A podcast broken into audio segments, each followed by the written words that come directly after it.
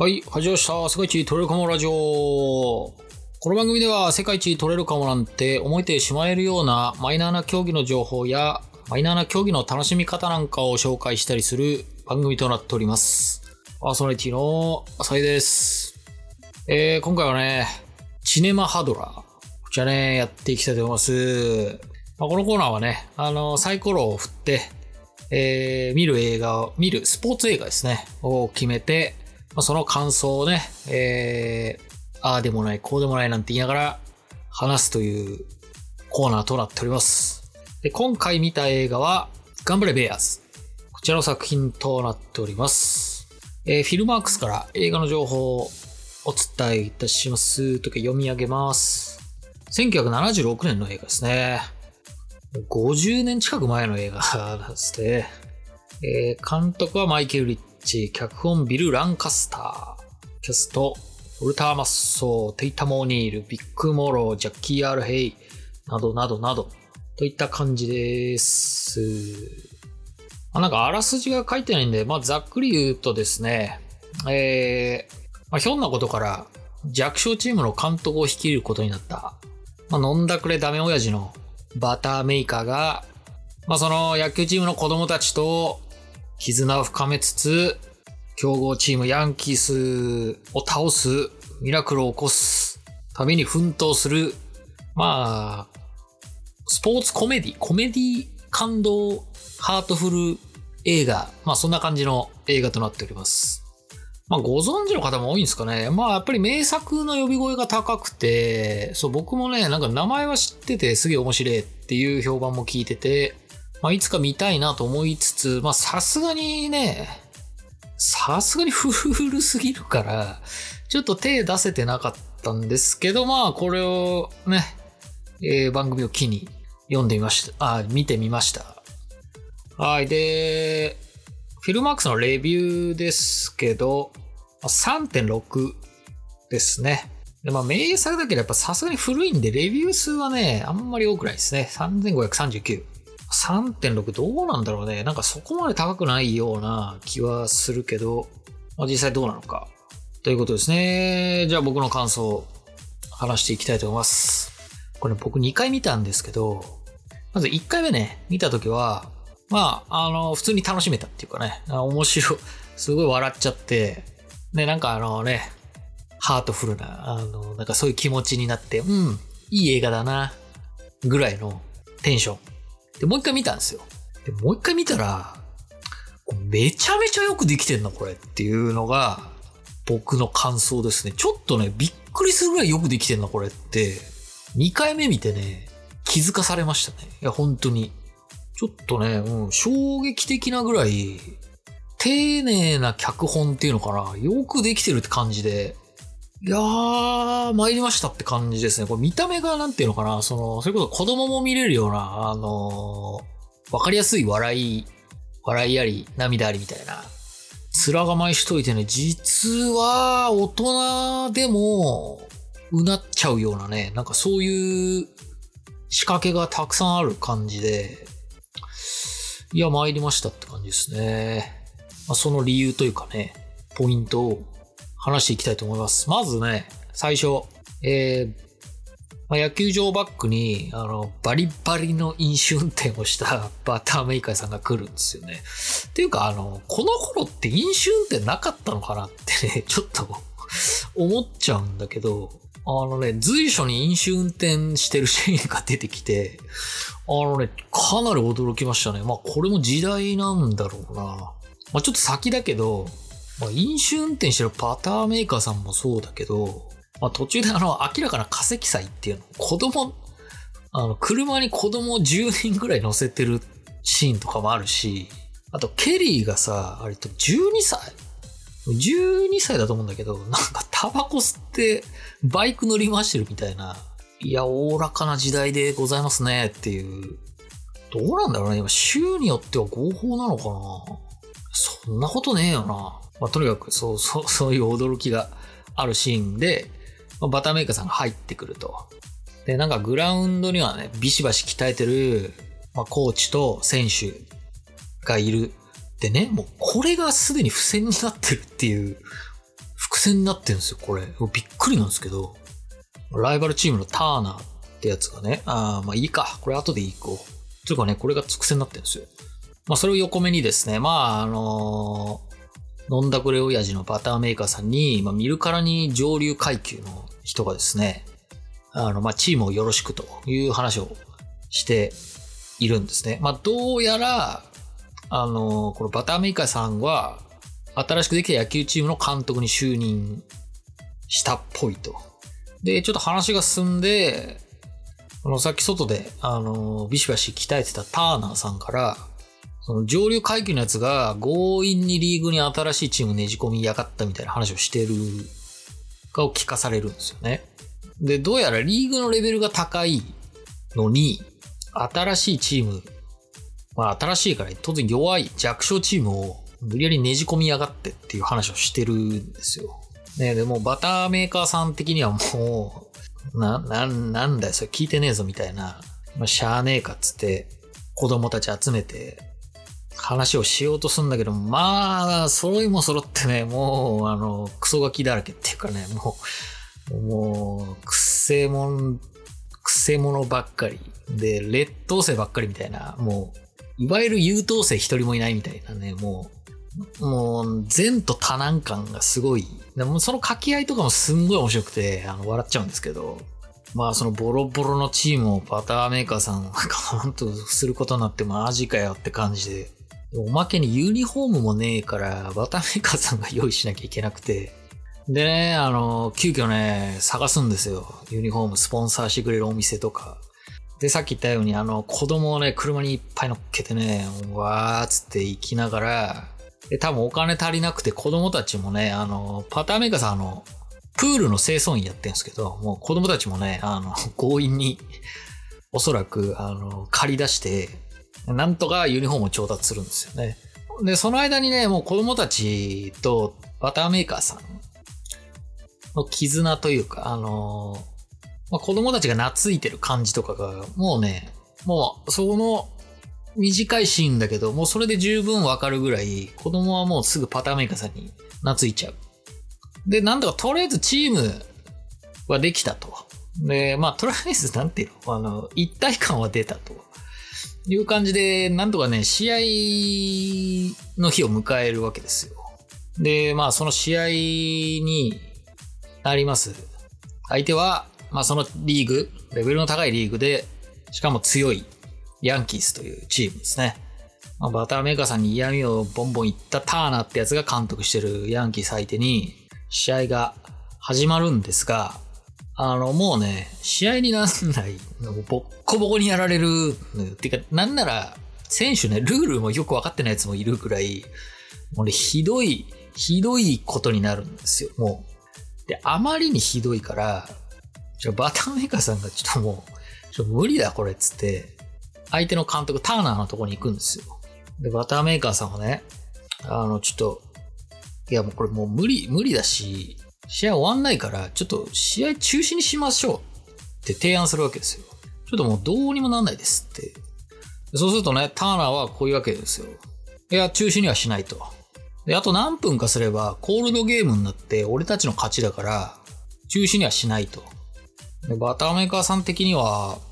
いや、こんなボッコボコの試合やって、ちょっと選手のためになんないでしょって話すんだけど、いや、ゴールドまで待つ。っていうか、お前が棄権しろ。っていう話をするんですよ。まあ、だここでもう明らかに、勝利至上主義のターナーと、まあそうではないバターメーカー。の対立が明らかになって、で、バターメーカーさんはしゃあないから試合を棄権するわけですね。スコアで言うと26対0。で、一回表で終わり、一回裏はなしと。もう。だから、バターメーカーさんのチーム。まあ、映画の題名にもなって通り、ベアーズは、あの、一回も攻撃することなく、試合を棄権して、え、負けるっていうね、凄まじい初戦を迎えるわけですね。で、バターメーカーさんね、いやもうさすがにこれは無理だと思って、あの、娘のアマンダ、別れた彼女の娘であるアマンダをチームに入れようとスカウトしに行くんですよ。で、なんかアマンダに会うんだけど、まあ、存在に扱われるわけですよ。で、どうやら、やっぱり、あの、バタメーカーさんは飲んだくれだから、アマンダはちょっと愛想つかしちゃってるみたいで、でもね、なんかもう思い出話がボンボン出てくる。あの時あんたこんなことしてた、あの時あんたこんなことしてたみたいな。だからね、なんとなく愛情というかね、アマンダから父親に対しての愛憎一体というかね、なんかそんな感情も見え隠れするんだけど、まあ、ちょっとお払い箱になっちゃって、で、マジかと。で、バターメーカーさんは、まあ、しゃあねえっつって帰るんですよね。で、で、チームに戻るとですね、まあ、選手たちは、意気消沈してるんですよ。で、どうやら、あのヤンキースに26対0で負けたことで、周りからいじめられたらしいと。だから、選手たちで話し合って多数決でもうチームを解散しようっていう話をしたっていうのをバターメーカーさんにするんですよ。まあここでいいなと思ったのが、そこでね、バターメーカーさんは、が言ったのが、まあ監督として何もできなくて申し訳ないと。I'm sorry. 素直に謝るんですよね。で、辞めるのは癖になるぞって言うんですよ。で、さっき話したユニフォーム集めるときに、選手たちにね、あのー俺は昔プロだったけど、メジャーリーガーになれなかったっていう話をしてて、まあ契約の関係とかでメジャーリーグがの夢を諦めたっていうことを話してるんですね。で、その後何があったかわからないけど、まあ飲んだくれちゃって、まあ言ってみりゃダメな中年男になってくるんですよね。で、そういうやつが辞めるのは癖になるぞっていうのは、尋常じゃない説得力。尋常じゃないぐらいの説得力を持って、その言葉が発せられるんですよね。で、バターメーカー様で、子供たちに、に対して、まあ、自分みたいになってほしくないってことで、鬼になるんですよね。もうそこから猛特訓を始めるんですよ。それまでは、ちゃん、あの、監督らしいことは何一つしてなかったんですけど、あの、技術指導とかをし始めて、もう特訓するんですよ。もう、やめさせないと。で、特訓してですね、リーグの2試合目にあの臨むんですよ、チームが。で、どうなったかというと、18対0で負けるんですよ。まあ、ボッコボコなんだけど、ただね、9回まで試合をちゃんとできたんですよね。ヒットは1本も打てなかったけど、惜しいのが1本あったみたいな。もうボロボロなんだけど進歩してて、で、パターメーカーさんは選手に、OK! だんだん良くなってきてるみたいな感じでこう盛り上げていくんですよ。まあ、ただね、チームが、ま、ちょっとずつ良くなってんだけど、やっぱね、戦力がどうしても足りないと。っていうので、娘のアマンダの説得をなんとかしに行くわけですよ。でですね、なんとかですね、説得しようとして、で、アマンダは、え、っと、11歳だったかな ?12 歳か11歳って設定で、ちょっとね、ませ始めてるんですけど、だからもうバレエを習う。あのバレーボールじゃなくて、あのバレエね。バレエダンスの方の習いたいって言うから、バターメーカーさんは、じゃあもうそのレッスン代俺が出すから、ちょっと、チーム入ってくれとかね。まあそういうことを通じて、なんとかアマンダがチームに加入するんですよ。よし、これでチームも良くなってるし、アマンダも来たし、アマンダはスーパーピッチャーなんですよ。だからよし、これでいけんじゃないかっていう3戦目。アマンダはですね、期待に応えて、0点にね、もう抑えて0-0のまま最終回。ここでね、ルーパスっていういじめられっ子が、まあ、エラーで、エラーして負けちゃうんですよ。ルーパス、ちなみにね、この、ルーパスって出てくるんだけど、ラパスってずっと言われてんだけど、もう可愛すぎてやばいんだよね。もうなんか、多分ね、この世にいる、男性、男性でも、っていうのは女性はね、みんなあのー、好きになっちゃうと思う。ルーパスのこと。男の子なんだけど。いじめられっ子で内向きな美少年。ルーパスくん。まあ、このエラーで負けちゃうんですよ。で、負けてね、チームから、お前のせいで負けたじゃねえかよって言われるんだけど、そこで、バターメーカーさん、おい、やめろと。いいか、勝利っていうのはチームの勝利で、敗北っていうのはチームの敗北なんだ。だから個人の責任とかは、ま、ないんだよっていうのをね、まあ、言うわけですよ。これも伏線になってるんで、まあ、はっきりというわけですね。で、その後ですね、あの、まあ、ケリー・リークってやつが、あの、まあ、ふ、札付きのワルなんだけど、運動神経抜群みたいなやつが、チームに、ま、いろいろあって加入しますと。まあ、直接的な理由はですね、あの、ライバルチームのヤンキースのジョイ・ターナーってやつから、もうお前はチームに絶対入れないから他行け。お前みたいなやつは二度と顔見たくないみたいな。もうとにかく、あの、喧嘩してですね。で、ケリー・リークはね、あの、不良なんだけど、野球したいんですよ。でも不良だから受け入れられなくて、プレイしたいんだけど、毎回ね、あの、毎回いるの。あの、練習とか試合になると。毎回来て、試合見て、不良だからちょっといざこざ起こして帰るみたいな。で、そいつがですね、えーまあ、アマンダ、ベアーズのエース。アマンダが、いや、あいつ、ならず者だけど、運動すげえできんならチーム入れようよって言って、まあ、いろいろあって、デートする代わりになんかチームに入ってくれるみたいな、なんかそんな感じになるんですよ。で、父親のバターメーカーさんは、まあちょっと気が気じゃないんだけど、なんだかんだ言ってケリー、ケリーがチームに入ると。で、そのケリーが入ったベアス。これで、エースのピッチャーと、運動神経抜群、もうバッティングも半端じゃないケリーが入って、ようやく4戦目で、なんと、初勝利を挙げるんですよ。でね、さらに、えー次の試合でも勝利を収めるんだけど、そこでね、えーなんか、なん、なんでか知んないけど、その、国家に忠誠を誓いますみたいなシーンが試合前にポンって入るんですよ。で、これなんかね、最初見た時は、ん？って思ったんだけど、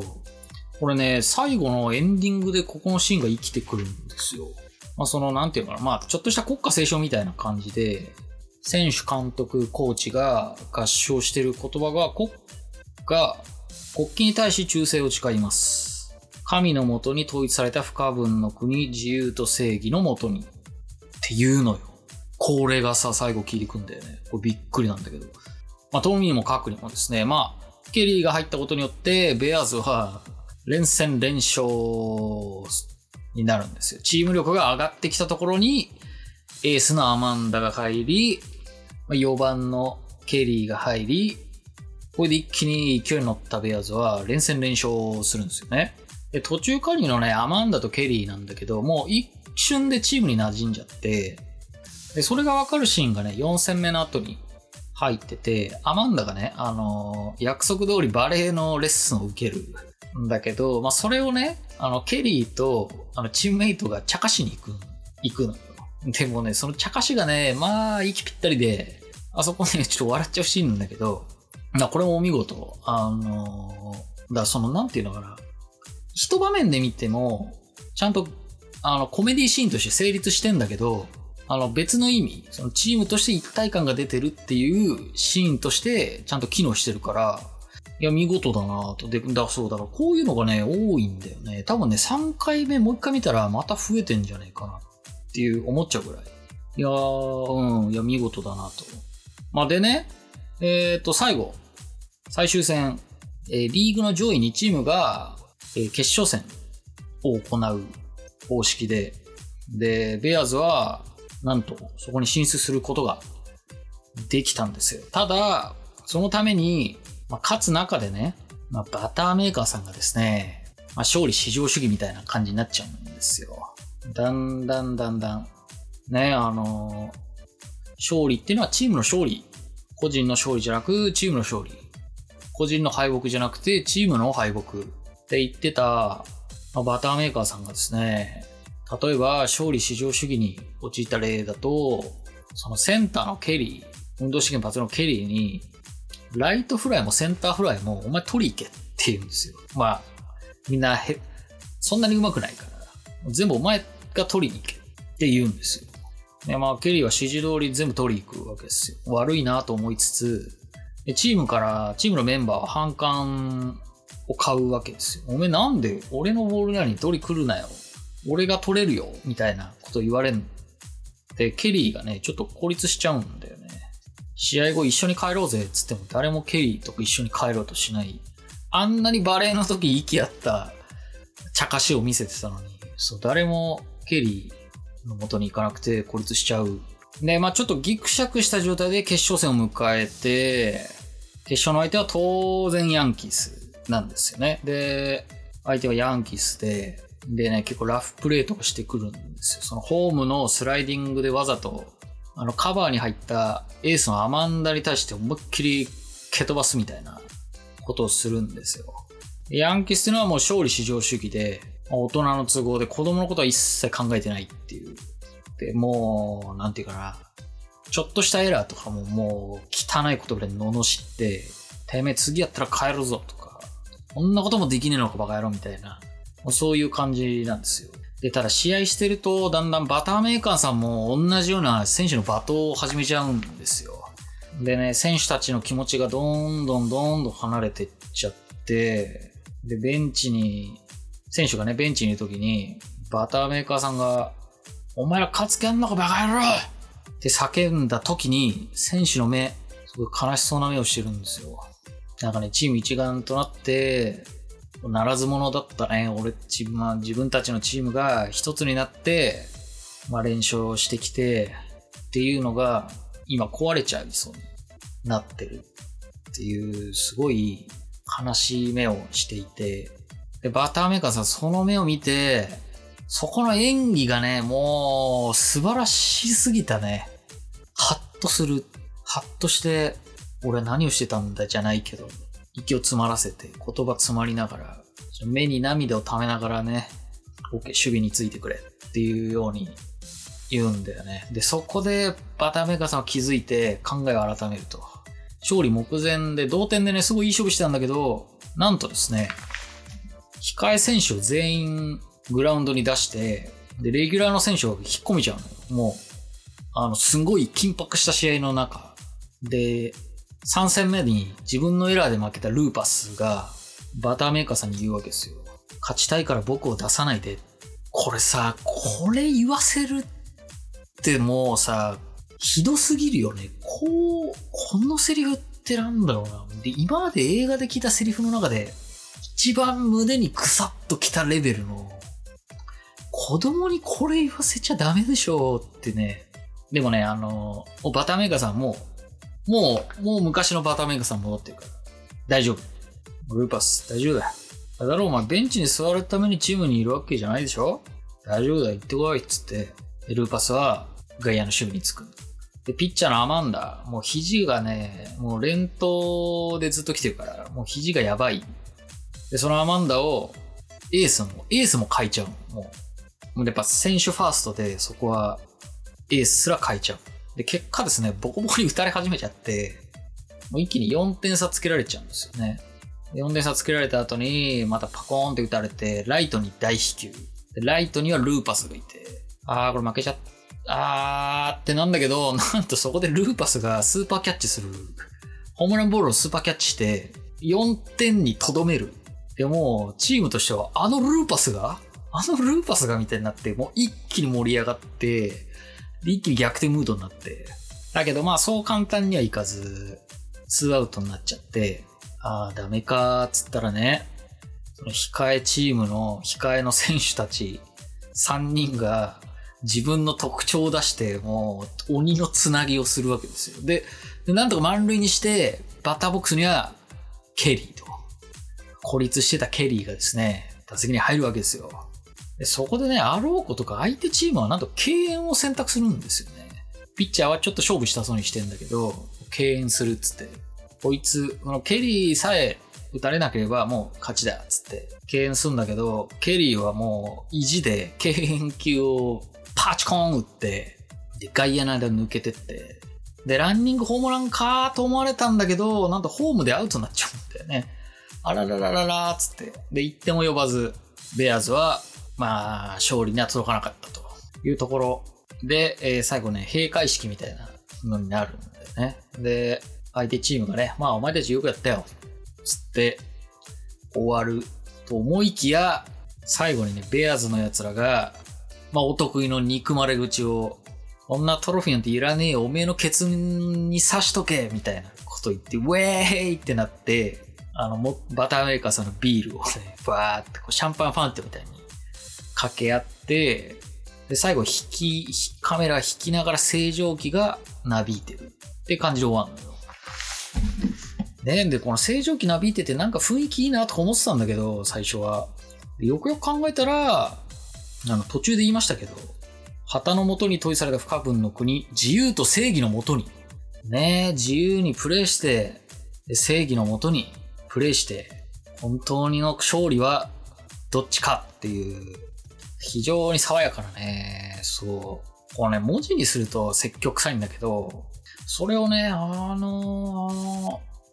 あっさりと、さっぱり味の、あのね、ラスト。